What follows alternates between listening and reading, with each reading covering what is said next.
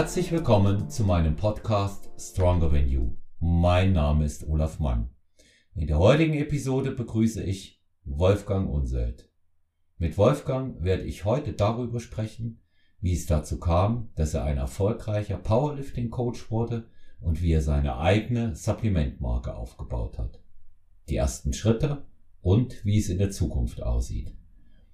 Fragen werden wir natürlich auch beantworten, aber dazu bitte ich euch, diese für ein QA vorzubereiten. Wir weisen darauf nochmal am Ende der Episode hin. Ich wünsche euch viel Spaß mit einer neuen Folge von Stronger Than You Podcast. Ja, willkommen zurück bei Stronger Than You Podcast.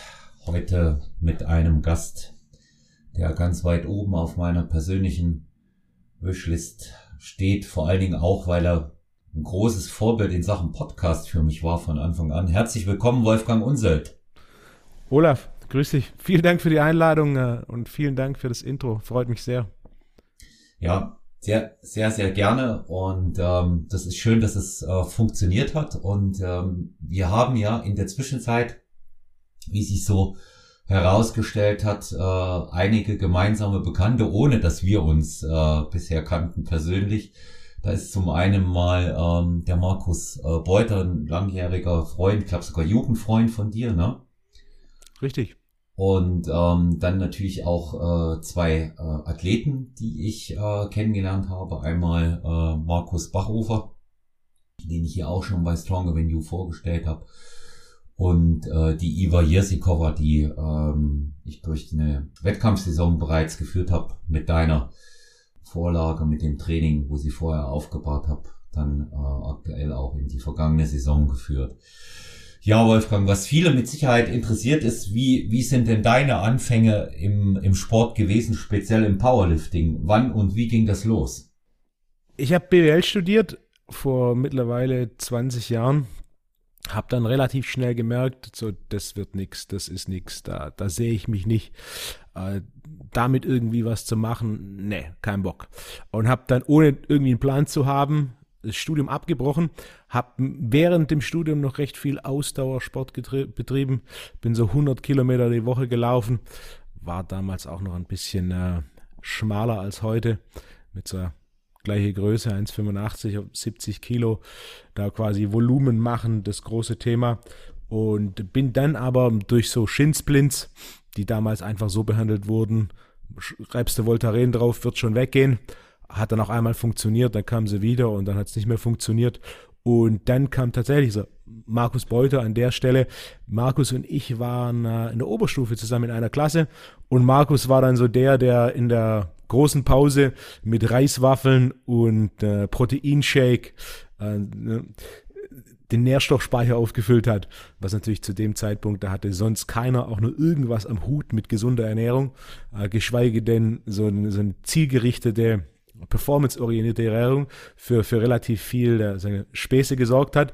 Aber äh, irgendwie hat mich immer dieses die Art und Weise, wie er das Thema Ernährung und Krafttraining, damals äh, Bodybuilding war damals noch sein primärer Fokus, ähm, hat mich irgendwie immer interessiert und begeistert und dann war ich so ein bisschen so, okay, Laufen ist jetzt weg, äh, was machen wir jetzt? Irgendwas muss ich machen. Und so gleich irgendwie, komm, jetzt probierst du mal dieses Krafttrainingsding. Und so bin ich dann quasi über, über Markus, der dann so gesagt hat, hey, machst du mal das, machst du mal das, trinkst du Proteinshake nach dem Training. Ähm, bin ich dann zum Krafttraining gekommen und das, was mich da tatsächlich gepackt hat, war dieses super strukturierte, progressive, ähm, viermal die Woche eine Stunde äh, aufschreiben, gucken, dass besser wird.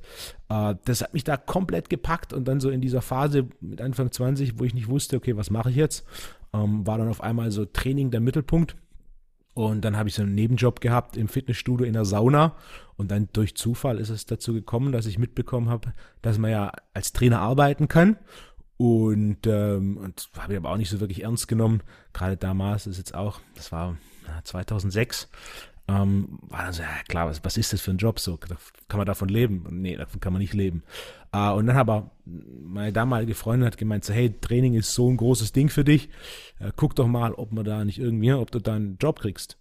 Und dann habe ich mit dem Fitnessstudio Besitzer gesprochen und dann habe ich angefangen als Trainer und habe dann quasi 35 Stunden die Woche gearbeitet, habe dann immer noch meine zwei Saunaschichten gemacht und den Rest der Zeit war ich auf der Trainingsfläche als, äh, als Trainer und das waren, waren quasi so die ersten Anfänge in der Betreuung von Kunden in puncto Krafttraining, Ernährung.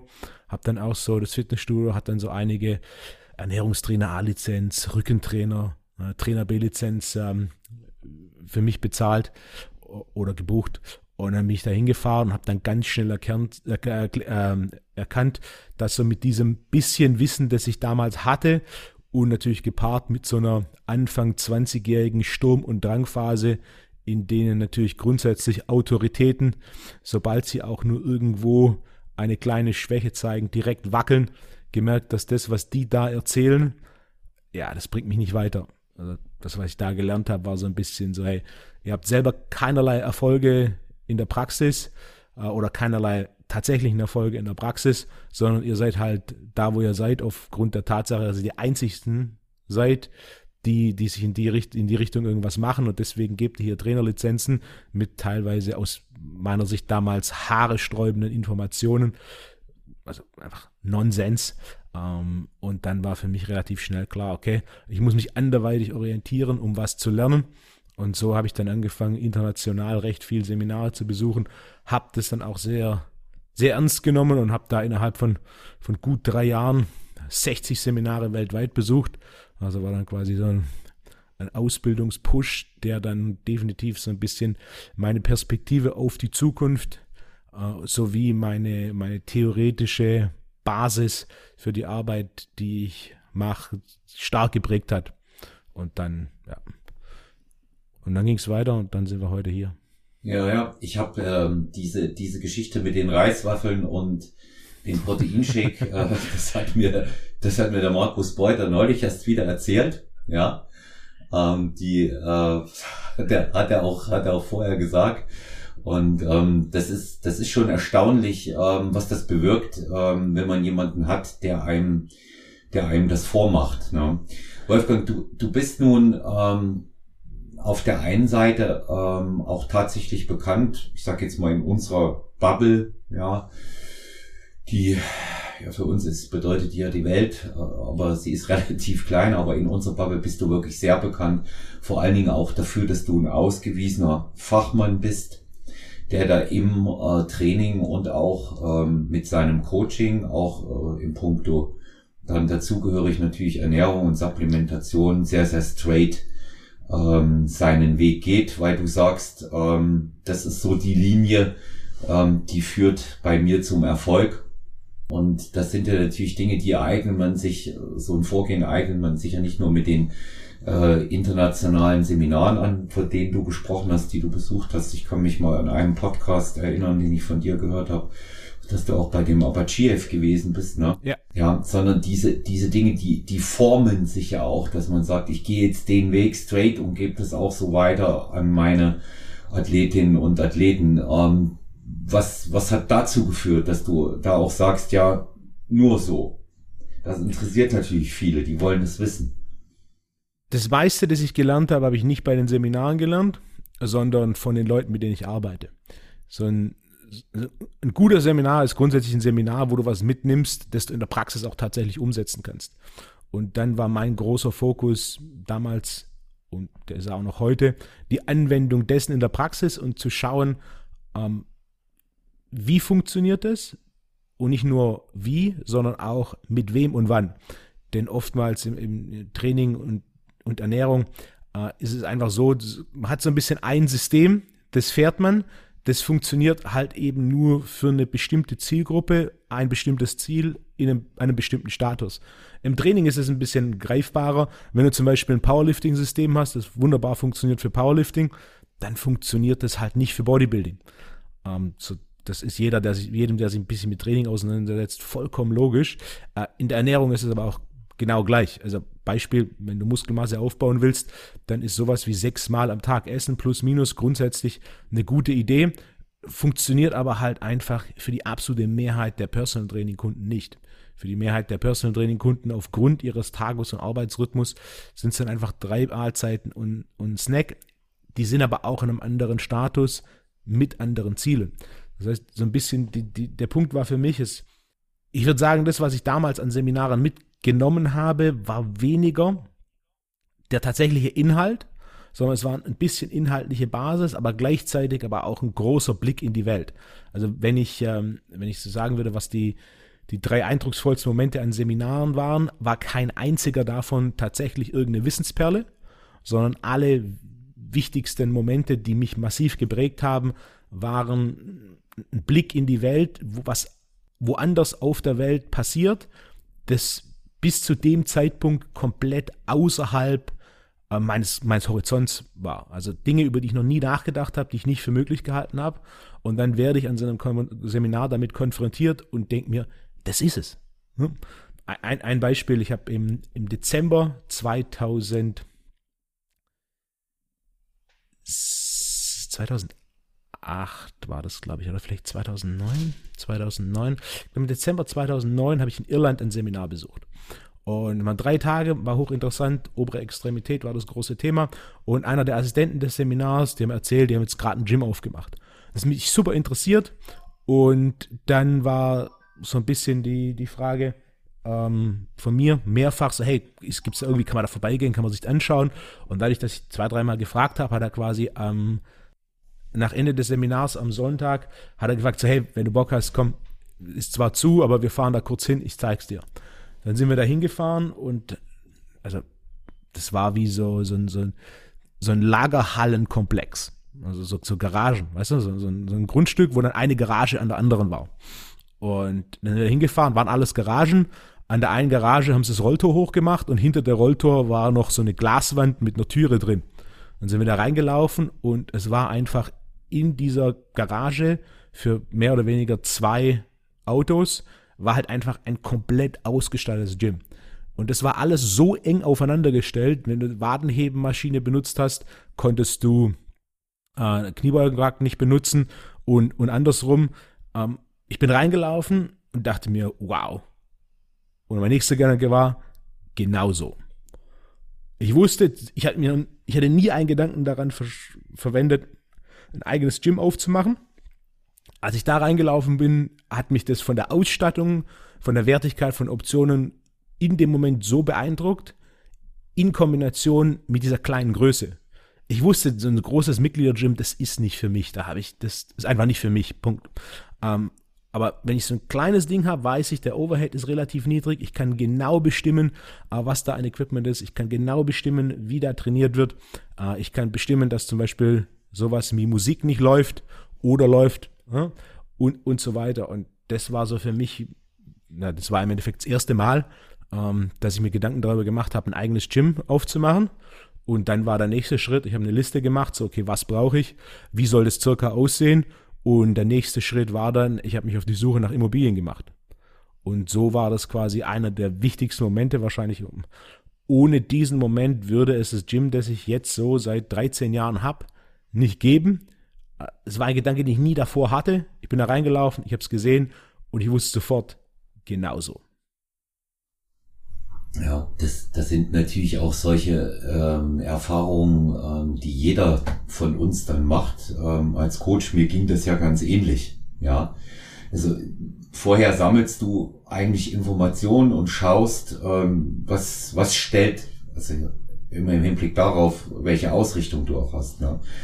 Und ähm, was stellt für dich eigentlich so ähm, das ultimativ äh, Gute dar, was du selber haben möchtest? Und dann weißt du auch, dass es für deine äh, Klientinnen und Klienten passt. Ne? Weil wenn du es vertreten kannst, passt es ja auch für die Leute. Weil du kannst dein Konzept zu 100% darin umsetzen. Du hast einen wichtigen Punkt gesagt. Also ähm, das, das Ding, was du da führst, da bestimmst du selber, wie es gemacht wird. Ja. Und ähm, das ist auch eben äh, dann etwas, wo es sehr, sehr viel leichter ist, ähm, auch dort an die Leute das System rüberzubringen. So habe ich das bei mir auch ähm, über die Jahre empfunden. Jetzt äh, kann man natürlich über äh, Trainingssysteme, deren Vor- und Nachteile vortrefflich äh, streiten, aber ähm, das ist jetzt heute, sage ich mal, nicht unser Thema. Ähm, aber was natürlich viele Leute interessiert, äh, was, was hat dich selber in deinem eigenen Training am meisten vorangebracht? Ja, wenn du auf die Anfänge hier mit Markus Beuter zurückschaust. Ich denke, der, der wichtigste Schritt für mich damals war ein strukturierter, progressiver Ansatz, den ich so in keinem anderen Sport jemals erlebt habe. Also Fußball gespielt, unter anderem in Weichen. Damals schon direkt oder indirekt und dann danach, als ich mehr drüber nachgedacht habe, war mir bewusst, okay, das ist einfach so ein bisschen, ja, jetzt macht man halt irgendwie ein bisschen Doppelpass-Torschuss, dann macht man ein bisschen 3 gegen 1 oder 4 gegen 2 und dann macht man halt noch ein Trainingsspiel. Aber es ist halt so ein bisschen, ja, macht mal und wird schon irgendwie funktionieren.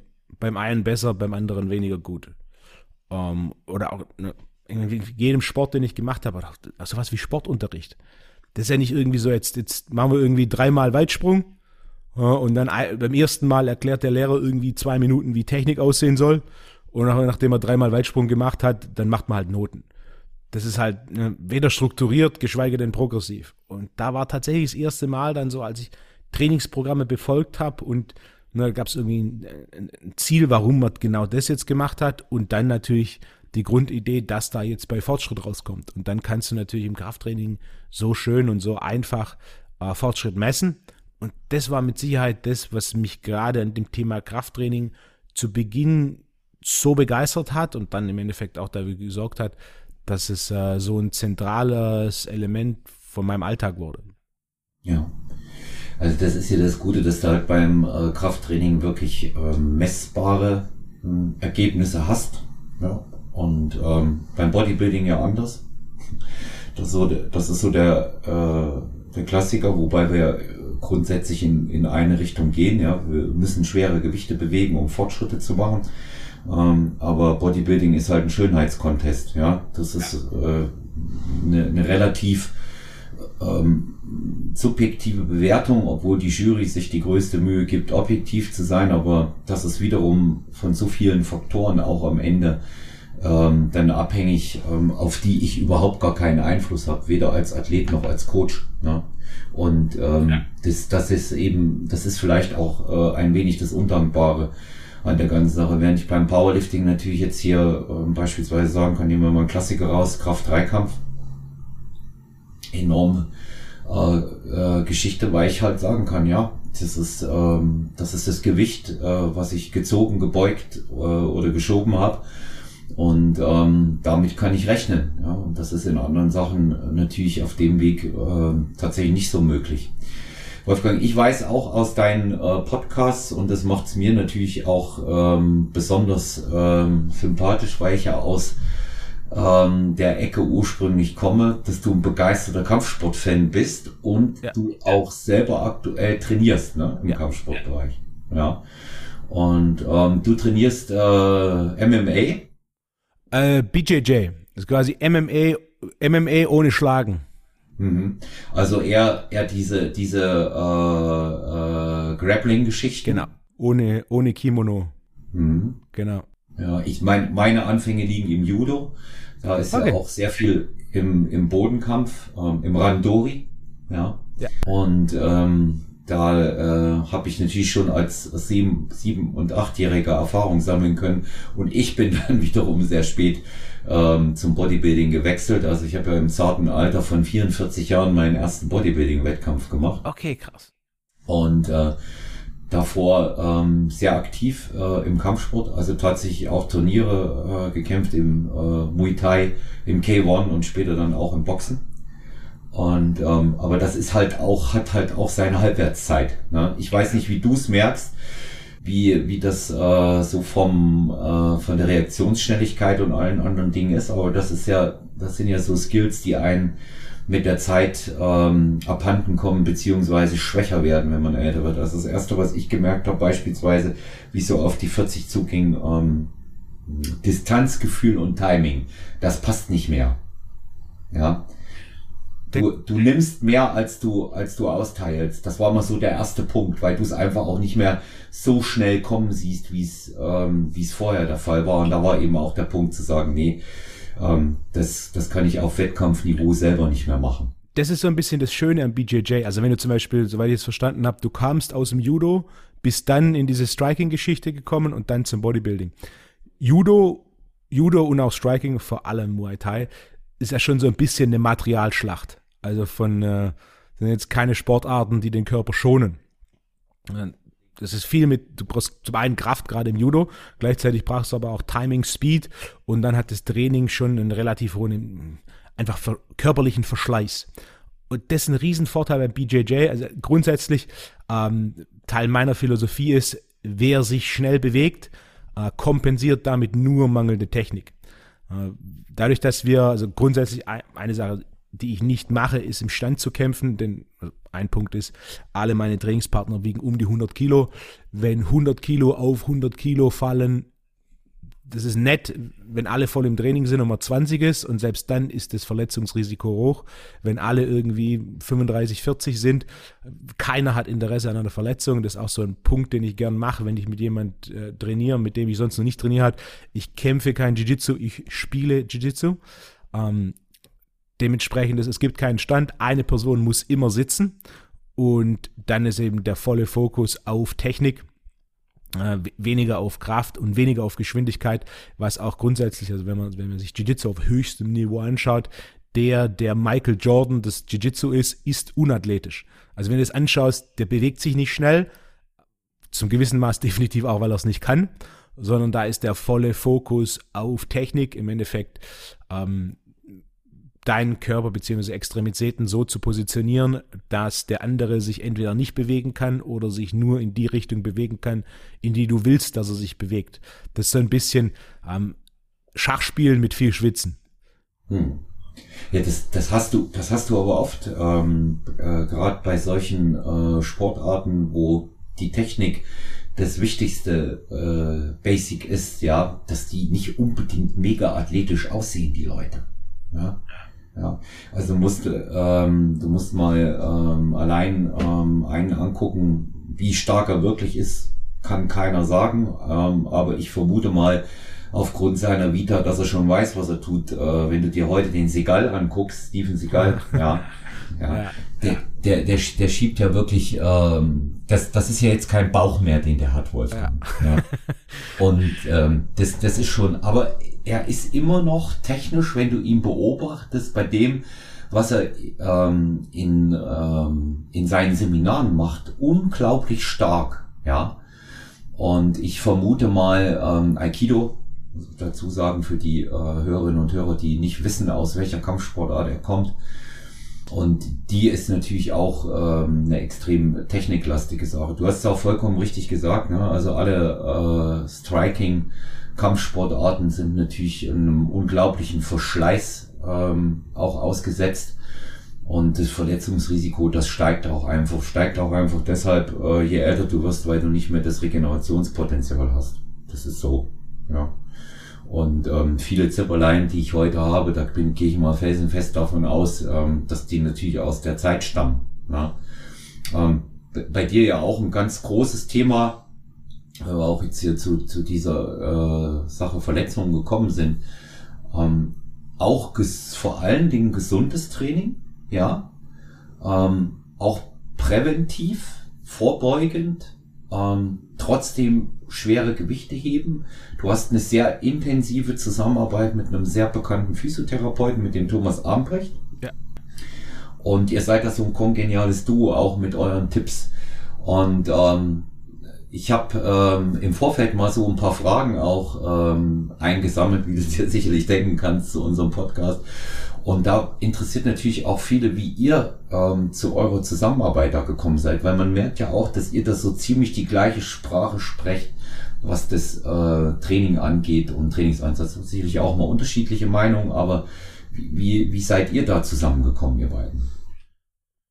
Das war recht simpel. Thomas war bei einem Seminar hier bei mir in Stuttgart und wir haben uns dann während dem Seminar gelegentlich mit vielen Teilnehmern wechsle ich mal so einen Satz hin und her. Und ähm, Thomas war dann auch recht aktiv mit, mit Fragen am Seminar und er ist irgendwie ein bisschen aufgefallen. Äh, nicht nur wegen seiner Größe, sondern auch äh, ne, die, die, Art und Weise. Und dann sind wir so ein bisschen ins Gespräch gekommen, so mit wem er arbeitet. Und ähm, und was dann später ist mir eingefallen, das wäre doch mal so eine, eine, nette Geschichte für einen Podcast, da könnte man drüber reden. Und ähm, dann habe ich ihn eingeladen, dass, dass wir einen, einen Podcast machen zum Thema, primär zum Thema Fußball. Und der Podcast kam super an. Ich fand es ein sehr interessantes und angenehmes Gespräch, was dann dazu geführt hat, ähm, dass äh, der Podcast in dem Jahr, das war vor drei Jahren, die Folgen, die waren damals noch eine Doppelfolge, die Folgen waren mit den meisten Hörern. Und auch so das Feedback danach kam, hey, das war super angenehm. Und dann habe ich gesagt, komm, komm nochmal in Podcast. Und dann, ich glaube, ein Dreivierteljahr später oder so, war dann zum zweiten Mal ein Podcast. Und dann war für mich auch so ein bisschen so, wie mache ich jetzt das mit dem Podcast? Also da ganz am Anfang hatte ich sogar zwei Folgen die Woche, keine Ahnung, wie ich das gemacht habe. Äh, irgendwann war es dann eine Folge die Woche mit Gast. Und das ist natürlich dann immer so ein bisschen auch mit Gast, vor allem, ich habe es nur persönlich gemacht. Das ist irgendwie immer eine vier Stunden Invest, was natürlich, was ein Weilchen geht, irgendwann kommen andere Baustellen, dann war so mich die Frage, okay, wie kann ich jetzt zu diesem Podcast so machen, dass ich weiterhin Gäste habe, dann eine gewisse Regelmäßigkeit von einer Folge pro Woche drin habe, aber das Ganze so ein bisschen schlanker mache, dass es angenehm nebenher läuft. Und dann kam mir so diese Idee eines Dialogs mit äh, einem Dialog aus zwei verschiedenen Perspektiven. Und ähm, da war dann Thomas, habe ich überlegt, okay, das, das könnte gut passen. Es ist quasi die Physiotherapie-Richtung, die, ähm, die Krafttrainingsrichtung. Äh, das, was ich von, von Thomas wusste aus, aus Theorie, durch unsere beiden Podcasts und Gespräche, sowie aus der Praxis, dachte ich mir, okay, komm, äh, das könnte gut passen. Und dann haben wir damit angefangen und jetzt habe ich nur noch, keine Ahnung, drei, vier Gäste im Jahr, glaube ich. Und wir haben einmal jeden Montag wenn es planmäßig läuft, 17.15 Uhr nehmen wir ähm, eine Stunde Podcast auf. Und auch, ja, das, das hat sich sehr schön, sehr gut entwickelt. Und es ist auch, wie du wieder gesagt hast, sind zwei verschiedene Perspektiven, die aber in der Mitte eine sehr, sehr große Schnittmenge haben und auch für uns beide ein, ein, sehr interessantes Gespräch sind und basierend auch von dem, was wir an Feedback bekommen, beziehungsweise was man natürlich auch in Rückmeldungen sieht an Hörern und wie das wächst, ähm, eine Sache ist, die die Hörer da draußen sehr begeistert. Also ich kann das nur bestätigen und ähm, ich weiß zum Beispiel auch äh, von der von der Iva Jesikova, die äh, regelmäßig auch zum Thomas geht, ja, wegen ihrer Shoutout an Iva. Genau. Äh, wegen ihrer Knieproblematik und ähm, die äh, sagt eben halt auch auch ausgewiesener Fachmann und hat das auch äh, sehr, sehr gut reguliert. Und es ist halt ähm, auch gut, euch da, interessant, euch dazu zu hören. Ähm, ich kann jetzt nur bestätigen, wenn du halt äh, Gäste häufiger hast im Podcast, ähm, bist du halt eingespielter auch. Ja, ich habe ja auch regelmäßig wiederkehrende, unter anderem ähm, den, äh, den Markus Beuter und den Holger Guck. Äh, ich hole ja auch die Fachleute rein, wenn es um ähm, spezielle äh, Fragen hier einfach auch geht, weil man dann schon auch weiß, dass man sich dort auf einer, auf einer Ebene begegnet, wo man weiß, worüber man spricht. Ja, da geht es jetzt nicht mehr ähm, allein darum, ähm, denjenigen so als äh, Person, als Mensch, als Persönlichkeit vorzustellen, auch als Unternehmer, Sportler, sondern einfach auch natürlich ähm, ein, Teil ähm, des Fachwissens, was er oder sie besitzt, dann ähm, eben auch weiterzugeben. Ja. Und ähm, insofern finde ich die äh, finde ich die schon spannend. Und ähm, ich hatte ja in meinen Podcasts mehrfach erwähnt, dass du ähm, auch was ähm, dieses Medium angeht, ein großes Vorbild für mich von Anfang an warst. Mit einer der ersten Podcasts, die ich überhaupt gehört habe, waren die äh, ja, ja, Wolfgang Unselt. Cool. Hab's dann auch mal eine Zeit lang probiert, so wie du, äh, regelmäßig zwei Episoden pro Woche zu produzieren.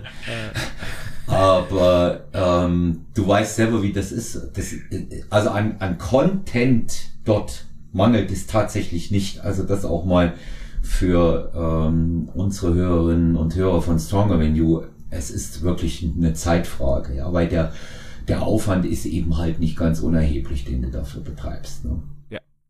Und ähm, da war da war eben auch ähm, bei mir dann irgendwann die Idee geboren, dass man das auf auf eine und vielleicht mal noch eine Spezialepisode in der Wettkampfsaison, wenn es sich anbietet, ähm, dann auch wieder beschränkt und das funktioniert ähm, das funktioniert genauso gut. In, interessanteste Gäste neben Thomas Armbrecht, weil da lernst du ja mit Sicherheit auch noch eine ganze Menge. Wer war wer war interess am interessantesten bei dir mit? mit Sicherheit zwei, die herausgestochen sind aufgrund der Tatsache, dass es Themen sind, die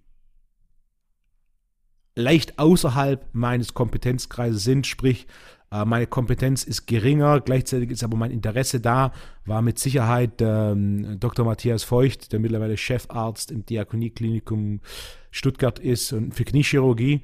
Da ist man hat natürlich als Trainer regelmäßig Kontakt mit dem Thema Knieprobleme, Knieverletzung und auch Knie-OP. Jedoch da einfach die Perspektive von jemandem zu haben, der da drin ist und der auch, nennen wir, nennen wir es halt einen zeitgemäßen Ansatz hat. Ja. Ähm, zeitgemäß ist nicht die beste, oder vielleicht einen ganzheitlichen, zeitgemäßen Ansatz hat im Sinne von, äh, man muss nicht einfach alles operieren, ja, sondern man, man kann gucken, man kann mit den Leuten reden und gucken, okay, was ist das für eine Verletzung, was willst du danach machen und dann zu entscheiden, okay, macht es Sinn, die, die OP und die damit verbundene Reha von plus minus einem Jahr zu durchlaufen oder einfach nur mit Training gucken, dass man das Gelenk stabilisiert und äh, damit mobil und stabil hält, sodass du das, was du noch machen willst, ähm, ne, äh, machst. Also da war auf jeden Fall äh, Matthias, äh, ein großartiger Gast, der auch schon zweimal da war. Und dann definitiv der andere letztes Jahr, äh, Holger Fischer, der so dieses, diesen Bereich, ähm, ah, er mag es nicht, wenn man ihn als Mentaltrainer bezeichnet, oder er bezeichnet sich selber nicht als Mentaltrainer, aber er macht im Endeffekt, es, es geht in die Richtung Mentaltraining, was ein, ein Gebiet ist, gegenüber dem ich persönlich sehr kritisch bin, ähm, aus dem simplen Grund, da das, was meistens gemacht wird, ein Haufen Hokuspokus, Motivation, positiv denken ist und das am Ende vom Tag einfach nicht wirklich funktioniert. Ähm, und ich ihn kannte über einen, äh, einen Freund von mir, der mit ihm gearbeitet hat und da was die, die, die Mindset-Geschichte oder die, die mentale Perspektive auf den Sport wirklich große Sprünge gemacht hat. Und dann hat mich das eben interessiert, wie. Und dann hat er mir so erklärt, wie er das angeht. Und das hat mich dann schon, das, das fand ich ein, einen sehr intelligenten Ansatz. Also im Endeffekt sind es zwei wichtige Komponenten. Zum einen, äh, welche Einstellung hast du gegenüber X oder Y? Also welche Einstellung oder was ist deine Perspektive auf Wettkampf? Was ist deine Perspektive auf einen Haufen Leute schauen zu? Was ist deine Perspektive auf es geht schief, ich verliere? Was ist deine Perspektive auf äh, ich gewinne? Also da hat natürlich auch, wenn, wenn jeder gewinnen will am Ende vom Tag, wollen halt doch viele nicht gewinnen.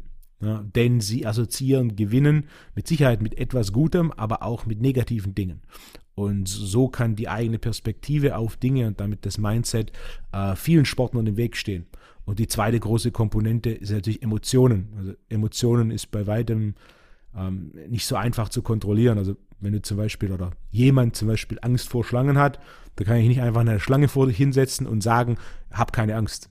Äh, eine, Emotion sitzt viel tiefer, ist dementsprechend nicht so einfach zu kontrollieren oder nicht so einfach zu optimieren, sondern äh, da geht es dann mehr um, okay, was verursacht diese Emotion, wo kommt sie her?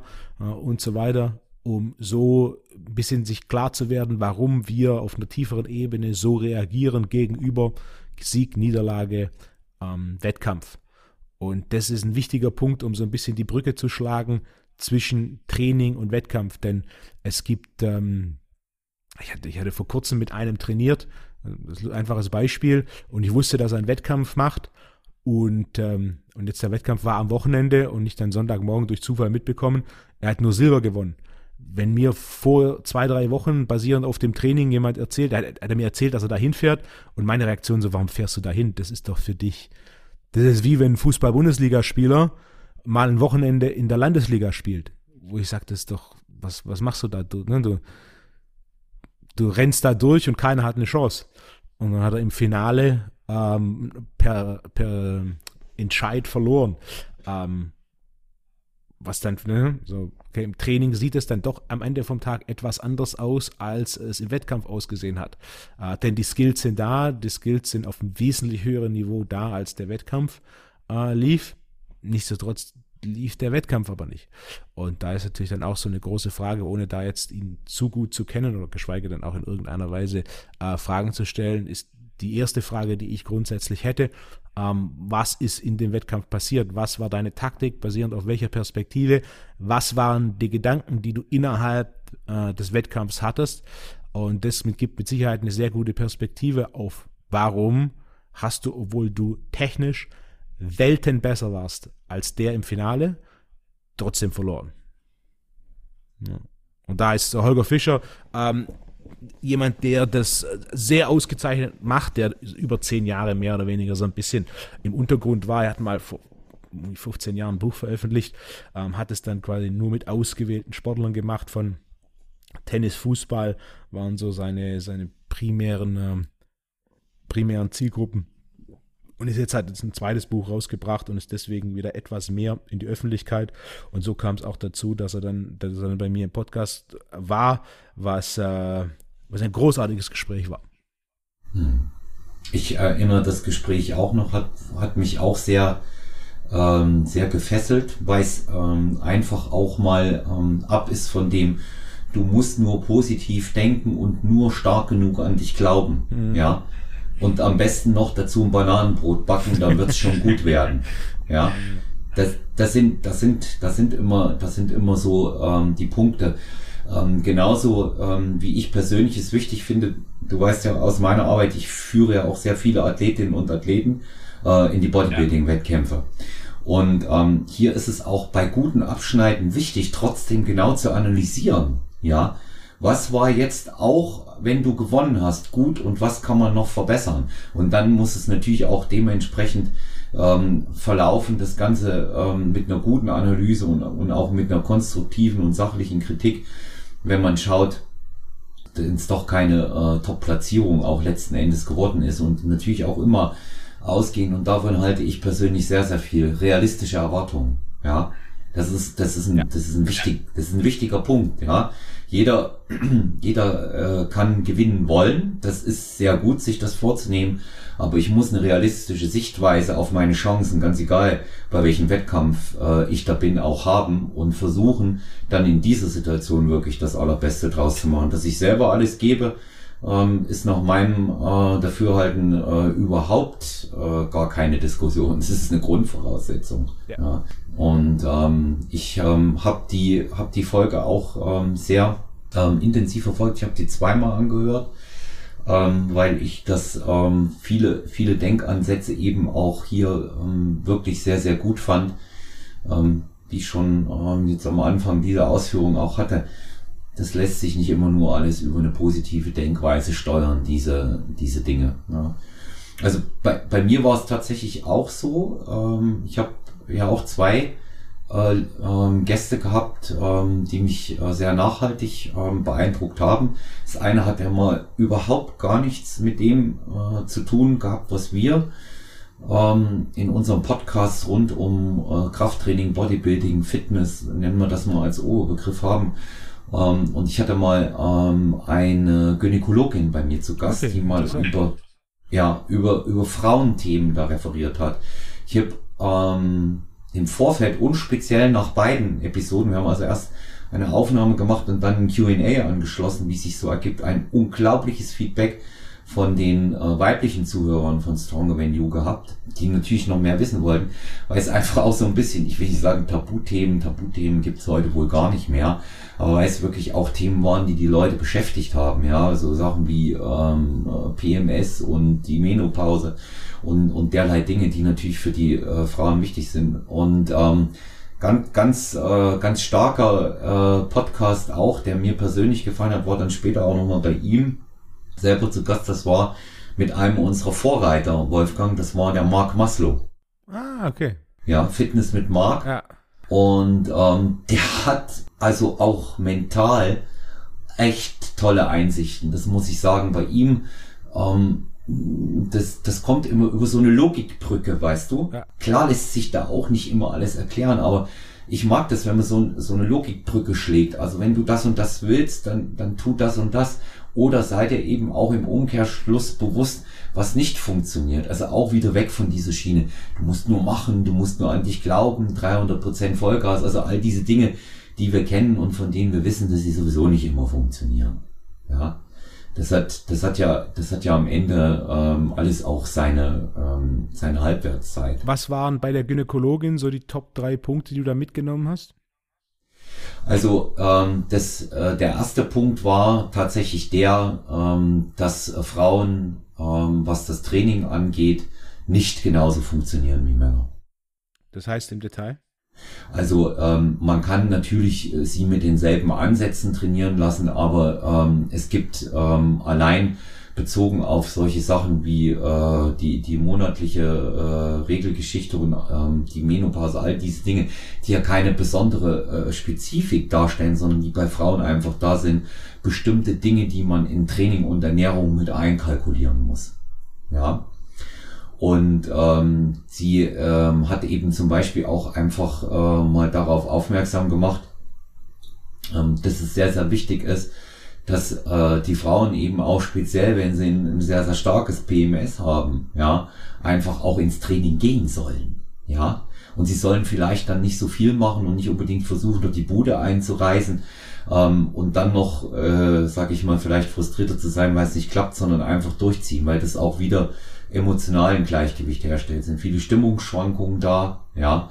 Dann ähm, der, der zweite Punkt ähm, war der, ähm, dass man ähm, in, der, in der Menopause bei den Frauen äh, sicherlich einmal auch durch, ähm, durch Überprüfung von dem Hormonstatus mal alles komplett auf den Kopf stellen sollte. Ja. Also wirklich, wirklich auch ähm, sich alles genauestens ansehen, weil das so eine Lebensphase ist bei der Frau, die das komplett verändert und auch heute noch mh, viel zu wenig, ähm, viel zu wenig ernst genommen wird. Ja, die Frauen selber, die sagen, die nehmen es schon ernst genug, aber das Umfeld nicht, da ist immer nur, das geht schon vorbei. Ja, und mhm. ähm, da, da geht das, da geht das äh, über Anpassung des Trainings, auch Anpassung der Ernährung, weil der Metabolismus nicht mehr so funktioniert. Ist auch ein Spezialgebiet von dir, das weiß ich. Es geht darum, dass man die richtige äh, Supplementation findet. Aber die beste und fetteste Abhandlung war zum Thema Schwangerschaft und Training. Ja, weil ähm, die Gynäkologin hat während der gesamten Schwangerschaft schweres Krafttraining bei mir gemacht. Hättest du deine wahre Freude dran gehabt. Die hat schwer Kreuzheben gemacht, die hat Kniebeugen gemacht, die ist ins Bankdrücken gegangen, obwohl sie es hasst wie die Pest. Also von hier aus liebe Grüße an Dr. Hanne Helfrich, die äh, da wirklich durchgezogen hat auch und ähm, auch alles widerlegt hat. Und ähm, wenn es jetzt keine medizinische Indikation gibt, Ruhe zu halten, sagt sie, ist das Beste, was man tun kann, immer natürlich an den Zustand, sprich natürlich auch wie der Bauch wächst, ja, ähm, innerhalb ähm, einer Schwangerschaft sein Training fortzusetzen und um es nicht einzustellen. Ja. Und ähm, die ist ähm, auch bald wieder zu Gast, weil sie jetzt nach dem zweiten Kind mal erzählen wird, wie es gewesen ist am Ende. Sehr cool. Ja.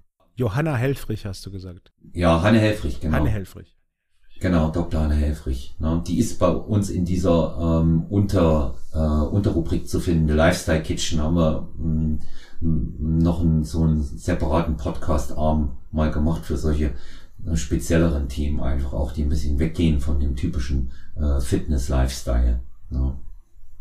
Ja, ich habe bei mir ähm, noch zwei spannende Fragen auch auf der Liste. Frage, äh, Frage Nummer eins, ähm, die interessiert mich natürlich auch, wobei sie sich eigentlich äh, aus deiner Arbeit ähm, heraus ähm, ergibt, ist ja klar. Aber wie ist es zu der Marke Ypsi gekommen und allem, was damit zusammenhängt? Ja, auch die Supplemente.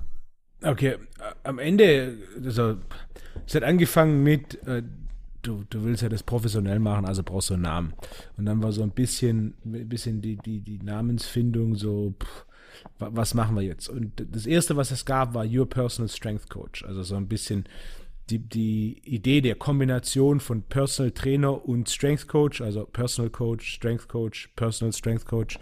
Uh, und dann war irgendwie kam dieses You davor, äh, weil das Ganze eben sehr kundenzentriert ist. Also mir, mir geht es darum, dass du Fortschritt machst. Und so kam dieses ähm, Your Personal Strength Coach, da war auch die erste, die erste Website war yourpersonalstrengthcoach.com.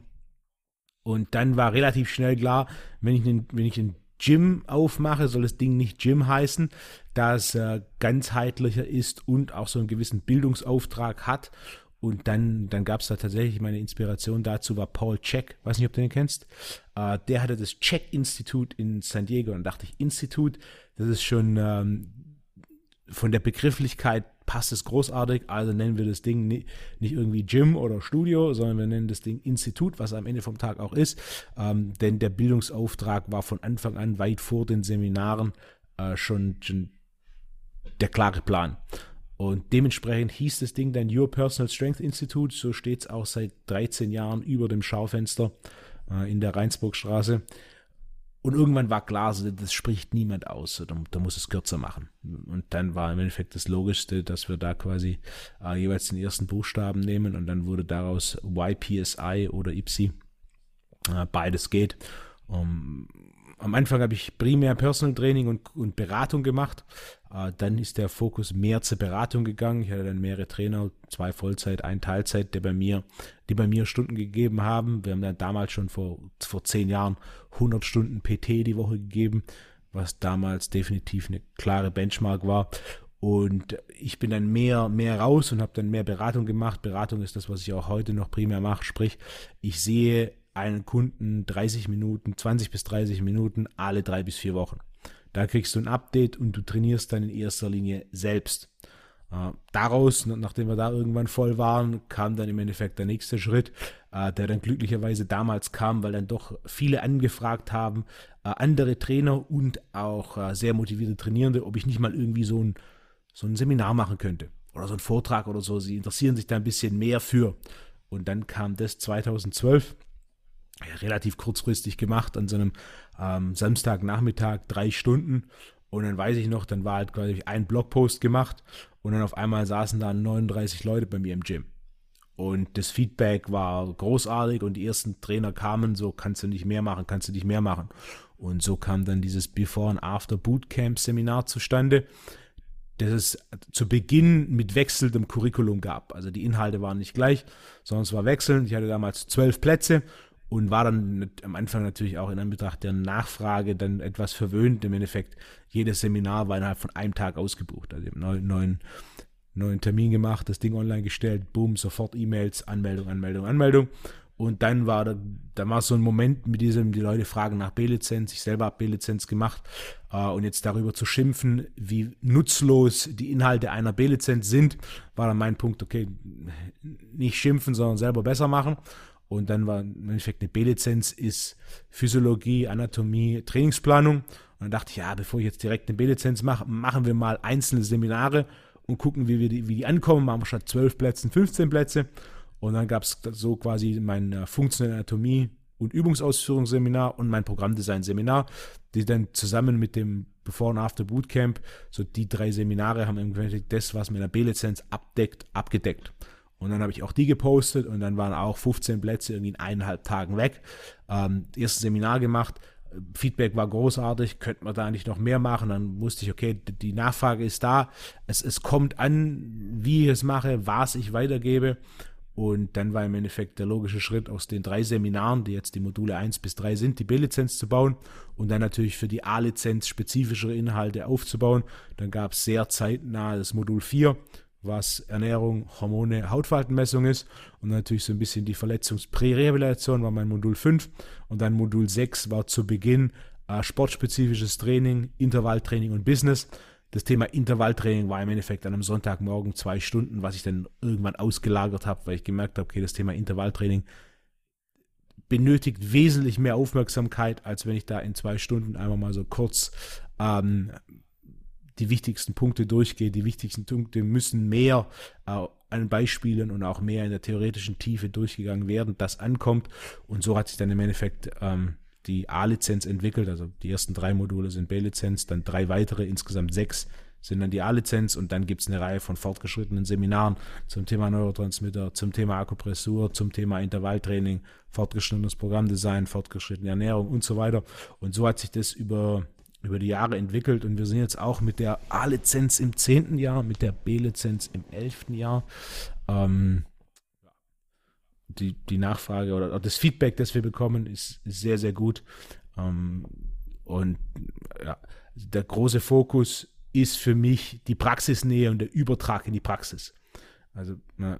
Ich kenne ich kenn viele, die ähm, diese, ähm, diese Seminare bei dir gemacht haben. Sind ja ähm, eine ganze Menge auch von den äh, bekannten äh, Natural Bodybuildern bei dir.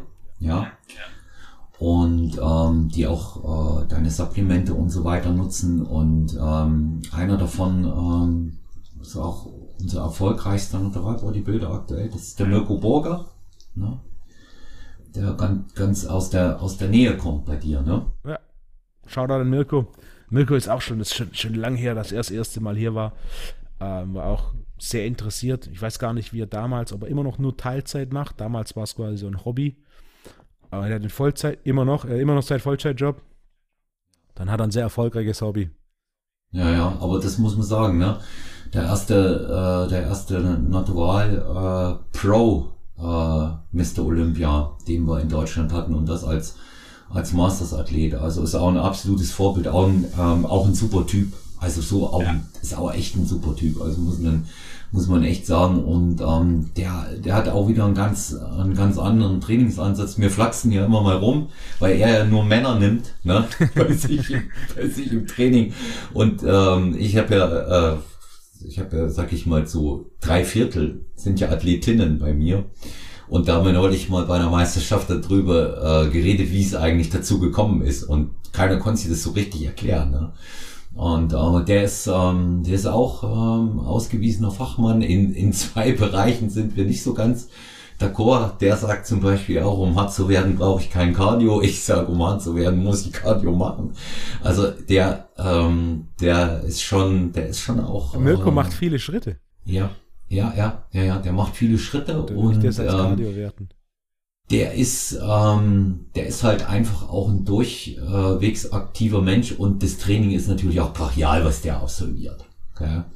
Das, das ist jetzt, ähm, sag ich mal, schon auch auf einem ganz anderen äh, Level, wie der trainiert. Das ist auf einem ganz anderen Level. Ja. Ähm, Wolfgang, ähm, weil es ja auch immer äh, um Wettkampfsport geht, du ja auch, ähm, wie ich weiß, viele professionelle Athleten betreust, ist noch eine Frage, die hier auch ähm, vorher beim Einsammeln aus der äh, Community kam. Und die kommt natürlich öfter, wenn ich ähm, ausgewiesene Fachleute da zu Gast habe. Ähm, da aber geht's hier gar nicht um eine Moralkeule oder irgendwas. Aber wie, wie siehst du ähm, Einsatz äh, chemischer Unterstützung generell im Sport? Wie siehst du's von deiner Warte aus? Äh, es gibt einen einzigen Sport, in dem du keine Chance hast ohne. Das Bodybuilding. In in jedem anderen Sport geht es ohne. Statistisch gesehen ein wichtiger Punkt, äh, wenn wir es einfach über den Begriff Steroide runterbrechen, Steroide funktionieren nicht. Folgender Punkt. Geh mal ins Studio und such dir 100 Leute raus, die Steroide verwenden. Wie viel von diesen 100 siehst du an, dass sie Steroide verwenden? Ja, wenig. Genau. Ja. So, das ist mein Punkt. Natürlich, Steroide haben chemisch einen Effekt und funktionieren. In der Praxis tun sie es aber nicht. Der kleinste Prozentsatz derer, die tatsächlich Steroide verwenden, ähm, haben damit die entsprechenden, die entsprechenden Ergebnisse, weil in der Mehrheit der Fälle versucht wird, über Steroide suboptimales Training, suboptimale Ernährung, suboptimaler Lifestyle und ähnliches äh, zu maskieren was aber in den wenigsten Fällen funktioniert. Ja, es gibt die Fälle, die, sagen wir, wenn wir es ganz einfach machen, scheiße trainieren und die sich nur von, von McDonalds und, und Junkfood und alles ernähren und trotzdem mit Steroiden ähm, gute Ergebnisse haben. Das sind aber ganz klar die Ausnahmen und das ist seltenst sonderlich nachhaltig. Die meisten Leute. Die hätten die, die aber auch ohne gehabt. Ne? Ja, dies werden auch solche. Also ein guter Bodybuilder sieht aus, als würde er Krafttraining machen, bevor er Krafttraining anfängt. So, wenn das der Fall ist, dann hast du tatsächlich Chancen, da groß was zu reißen. Wenn nicht, wird es schwieriger. Nicht, dass es nicht möglich ist, aber wenn nicht, wird es schwieriger. Ähm, Steroide machen nicht den großen Unterschied. Am Ende vom Tag machen sie eine Sache, sie helfen dir mehr zu trainieren.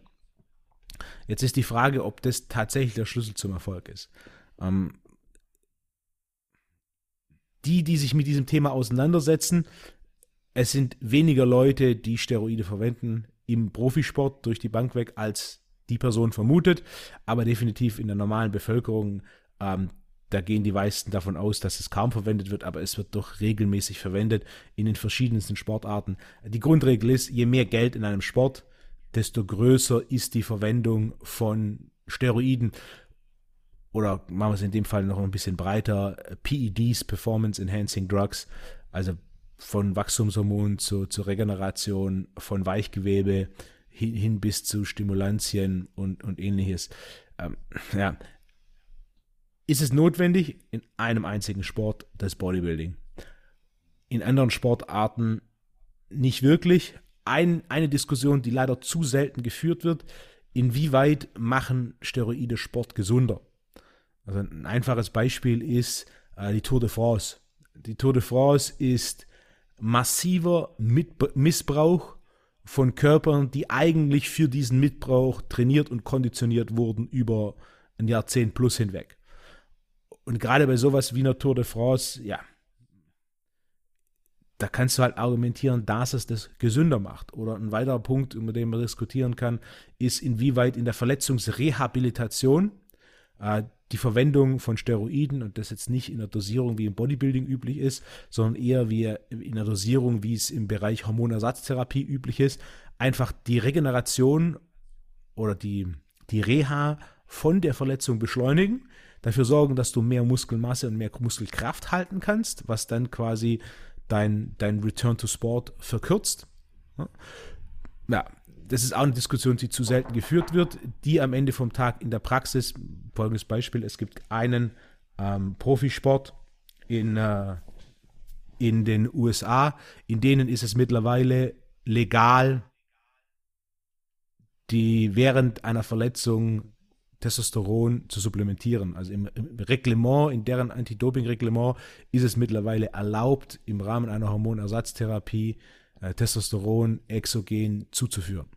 Als einfaches Beispiel. Das hat auch nicht sonderlich viel Aufmerksamkeit erhalten, ähm, ist aber schon praktiziert, was aus meiner Sicht, wenn dieses kontrolliert und dosiert durchgeführt wird, ein richtiger Schritt ist. An dem Punkt, an dem es ganz klar verboten ist, äh, ist es wichtig, sich an dieses Verbot ganz klar zu halten.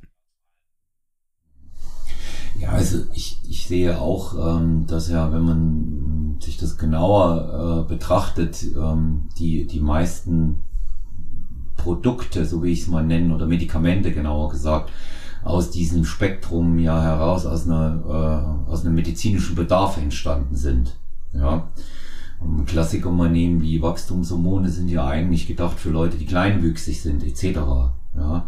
Und ähm, da gibt es natürlich auch ein, äh, immer sehr, sehr solide, sehr vernünftige Anwendungsmöglichkeiten, die man, die man überdenken soll. Den Aspekt, den du dort ansprichst, wenn man das Beispiel Tour de France nimmt und ist der Einsatz dessen nicht gesünder, den habe ich mir auch schon häufiger überlegt. Ähm, es ist halt ähm, einfach das drittgrößte Sportereignis der Welt. Ne? Und ähm, allerdings eines, das jedes Jahr stattfindet. Die anderen beiden finden nur alle vier Jahre statt. Und insofern ähm, ist das ähm, eine Gelddruckmaschine und ähm, da ist ähm, der Einsatz eben auch sehr, sehr stark davon geprägt, dass die Fahrer einfach lange funktionieren. Ja. Und ähm, da, da, ist, da ist auch, hat sich auch nach meiner Auffassung heute nichts geändert. Bei allen anderen Sportarten, ich gebe dir da genauso äh, recht, stimme ich dazu, ähm, ist es eigentlich nicht notwendig, außer Bodybuilding. Ja, da, da ist eher der, der, der Mangel an Geduld, ja, ähm, auch denke ich, ähm, der, der Bereitschaft, gewisse Opfer zu bringen und Einschränkungen hinzunehmen ein wesentlicher Faktor. Und ähm, mir ist eben nur nicht klar, warum ähm, der Bodybuilding-Sport äh, auch auf der wirklich untersten Amateurebene so extrem verseucht ist. Ja, das ist, das ist halt, das ist halt so ein Punkt. Ne? Am Ende, ich denke, also auch wenn man sich Bodybuilding anschaut, ich habe früher viel verfolgt, jetzt verfolge ich kaum, aber so ein Punkt, der auffällt, wenn du jetzt einfach Mr. Olympia nimmst, wenn du heute die Top 5 der Mr. Olympia gegen die Top 5 der Mr. Olympia vor 15, 20 Jahren auf die Bühne stellen würdest, dann wäre die Verteilung sehr einfach. Die Top 5 vor 20 Jahren wäre die heutige Top 5 und die heutige Top 5 wären Plätze 6 bis 10. Äh, und aus meiner Sicht ist daran schuld in erster Linie der zu große Fokus auf diese, nennen wir es, chemische Kriegsführung und der Fokus weg von Training und Ernährung. Äh, denn der Fokus, also wenn man sich alte Bodybuilding-Videos anschaut, sowas wie Road, Road to the Olympia, wo, wo ich früher ein großer Fan von war, ähm, da wird noch tatsächlich trainiert.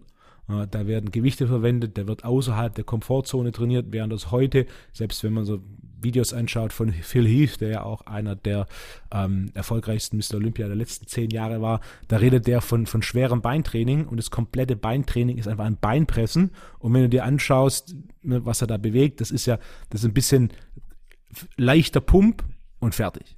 Also es ist weit entfernt, wenn man sich alte Videos anschaut von wie, wie Chris Cormier, Ronnie Coleman, äh, Jay Cutler, die haben ja, die haben ja Beine Beine trainiert, indem sie weit außerhalb oder außerhalb ihrer Komfortzone gegangen sind. Und da wurde sich natürlich im ersten Moment, da gibt es auch schöne Untersuchungen, die einfach zeigen, dass du durch Zuführung von exogenem äh, Testosteron ohne jegliches Krafttraining Muskelmasse aufbaust. Das heißt, gerade zu Beginn ist es natürlich so ein bisschen, ja, wenn du da Medikamente missbrauchst, Muskel geht hoch, Körperfett geht runter. So dieses, ich esse jeden Tag Donuts und trotzdem habe ich ein Sixpack.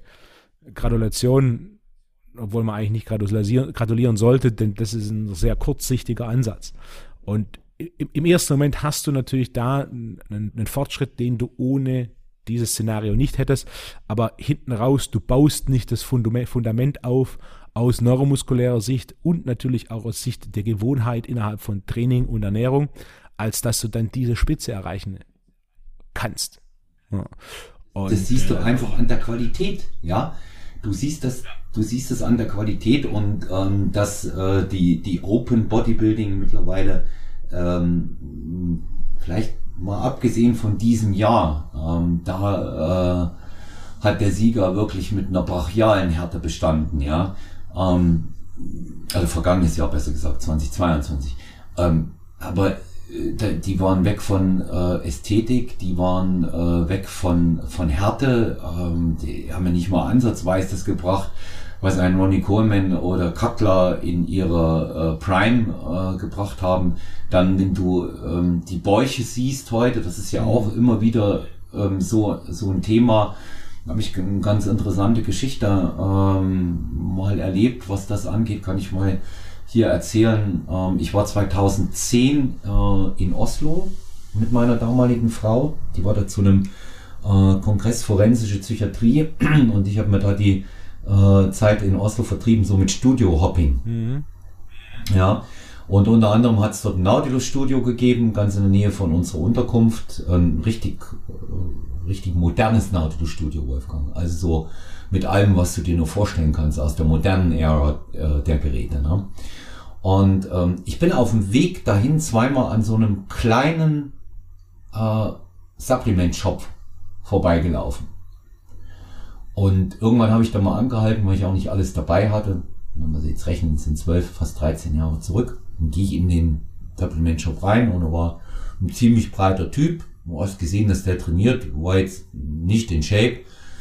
Und ähm, habe mir, äh, kann ich noch äh, mich genau erinnern, äh, Amino Liquid mitgenommen. Und ähm, der hatte mir dann noch einen Gutschein mitgegeben. Und dann guckte ich mir im Hotel später den Gutschein an und denke mir, wow, da der Typ auf dem Gutschein, das ist doch gerade der aus dem Laden. Und da war das äh, Tommy Torvidsson, hm. ein ehemaliger norwegischer IFBB Pro, ähm, Spitzname Mr. Gluzilla. Und es ist dann keinen Tag von dieser Woche Aufenthalt in Oslo vergangen, in dem ich nicht in dem Laden war, um mit dem nach dem Training zu quatschen. Und da, und da haben wir mal, ähm, ich, ich habe ein T-Shirt gekriegt und ähm, hat er unterschrieben, das habe ich heute noch, weil der Typ war, war einfach nett und war, also der hat mich schwer beeindruckt auch von seiner Einstellung. Der war auch cool, ne? Wie die Skandinavier halt sind, sehr ruhig und aber wenn er aufgetaut war. Und da habe ich, da habe ich ihn mal gefragt, was er denkt, woher die Bäuche kommen, ne? Die waren ja damals auch schon da, Wolfgang. Ja. Die, diese, diese Bubblecuts, ja. ne? Und da hat er zu mir gesagt, ja, das sind, ist natürlich auch das das äh, Wachs, sagt mhm. er, aber nicht allein. Er sagt, das ist auch dieses einfache, viele, unglaubliche Essen von denen. Mhm. Diese Nahrungsmengen, die das machen, die das auch auseinandergehen lassen und die dort äh, zu diesen Hernien führen, dass die Bauchmuskulatur eben aufreißt. Guckt die, die Top-Leute an, hat keiner mehr eine durchgehende Bauchmuskulatur, wo nicht eine Hernie in der Mitte durchläuft. Ja?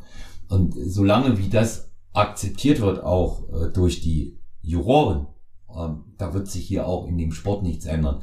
Da gibt's jetzt mal eine Classic Physik, wo die Leute vielleicht auch nicht das Gesundheitsrisiko eingehen müssen, wenn sie da hochgehen. Aber wenn du mal schaust, wie sich auch in der Klasse das Gewicht nach oben entwickelt hat, das Limit wird es auch nicht mehr lange dauern, dass sich das auch total verändert. Und wie mir scheint, ähm, ist es eben wirklich so, wie du sagst, die sind fernab von, äh, von dem Training, Ernährung wird sicherlich passen. Aber je mehr und komplexer der Einsatz ähm, von ähm, Medikamenten dort äh, erfolgt, umso geringer scheint einfach auch der Aufwand da zu sein. Eine einfache Stimulation reicht aus, kann man ja heute auch lesen. Also insofern ist das schon so eine Entwicklung, wo ich jetzt sage, deshalb ist der Naturalsport auch zunehmend interessanter für viele. Ja. ja. Was, was das angeht. Und ähm, Trainerkollege von uns, der Stefan Kienzel, er hat zu mir gesagt, als er im Podcast war, wer zum Erreichen der Pro-Card schon Stimulantien braucht und Steroide braucht, sagt er, der wird es nicht weit schaffen in dem Geschäft. Die meisten Sachen kann man ohne erreichen und Natural ist auch auf der Ebene gut. Dann in dem Geschäft selber als Profi sieht's anders aus. Also ja. sieht, dass es schon sehr differenzierte Einstellungen auch dazu gibt. Ne? Es geht ja auch äh, dieses Thema Einsatz von, äh, von äh, Steroiden im Kampfsport. Ne? Ähm, auch äh, ein Bereich, dem, dem man sicherlich äh, im Auge haben muss. Ne? Viele nutzen das. Ähm, auch einfach, weil sie natürlich äh, andere Aspekte mh, hm, dort mit hervorheben, die es jetzt vielleicht im Bodybuilding nicht gibt. Gesteigerte Aggression, äh, mehr Angriffslust, ja, weniger Schmerzen, all diese Dinge. Also ist auch da weiter verbreitet, als man das gemeinhin annimmt. Ne? Leider. Ja. ja. Leider. Und es werden ja auch immer wieder welche erwischt. Ne? Ja, Wolfgang, am, äh, am Ende unserer äh, gemeinsamen Episode heute kleiner Ausblick in die Zukunft von dir.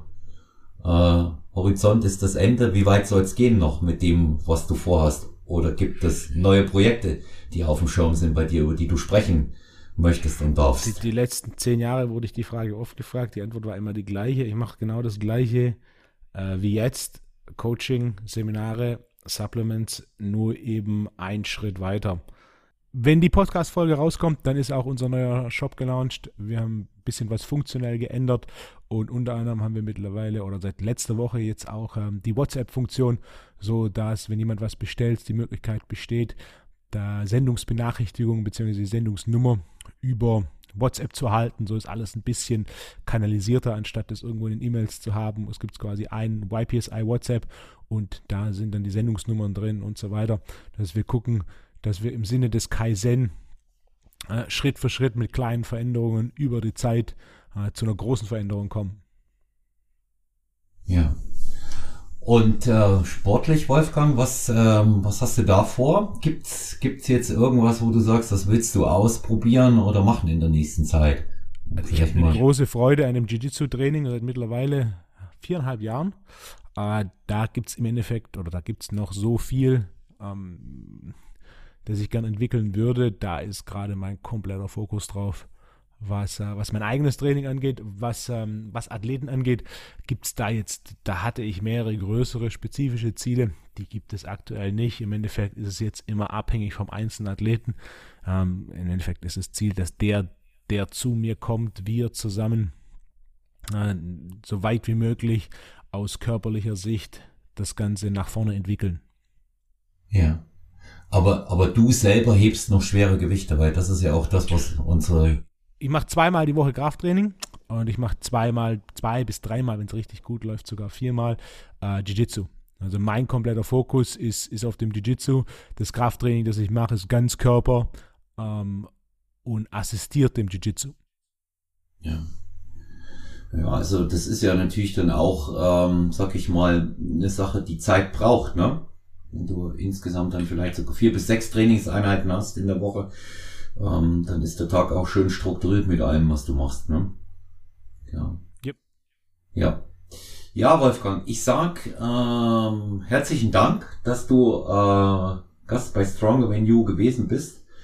Wir halten uns mal über alles auf dem Laufen. Die beiden ähm, Episoden, die du hm, hier besonders hervorgehoben hast, äh, aus dem Wolfgang Unser Podcast, die werden wir in der Keynote ähm, verlinken. Genauso wie auch äh, deine Website, dass äh, unsere Hörerinnen und Hörer dich finden. Ähm, interessanterweise haben, wie gesagt, auch viele Klientinnen, Klienten und auch Hörer von mir schon äh, oft Kontakt mit dir gehabt. Ähm, man könnte sagen, irgendwo kommt das Gute immer zusammen.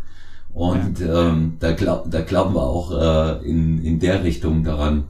Ich wünsche dir vor allen Dingen ähm, erstmal Gesundheit, auch äh, für deine ähm, Familie und viel Erfolg. Und ich hoffe, dass wir uns ähm, mal zu einem äh, fachlichen Thema wiederhören können, ähm, indem wir auch dann, dann die Fragen auch beantworten von unseren ähm, Hörern. Und da wird jetzt hier eine ganze Reihe kommen, nachdem wir den Stein da angestoßen haben. Ähm, ja, Wolfgang, vielen Dank und alles Gute für dich. Olaf, besten Dank und dir auch eine gute Woche. Ciao. Danke dir. Ja, wenn euch die Episode gefallen hat, äh, lasst uns ein Like da, abonniert Stronger Than You Podcast auf den gängigen Boards und äh, vor allen Dingen schaut zum Abschluss äh, in die Keynote der Episode herein und äh, allen Hörern und Hörern, die Fragen stellen wollen, sehr gerne immer über olafmann.sty auf Instagram oder gmx.eu und genauso könnt ihr das auch über WhatsApp 01 737739230 machen, wie bisher. Alles Gute allen und eine gute Zeit.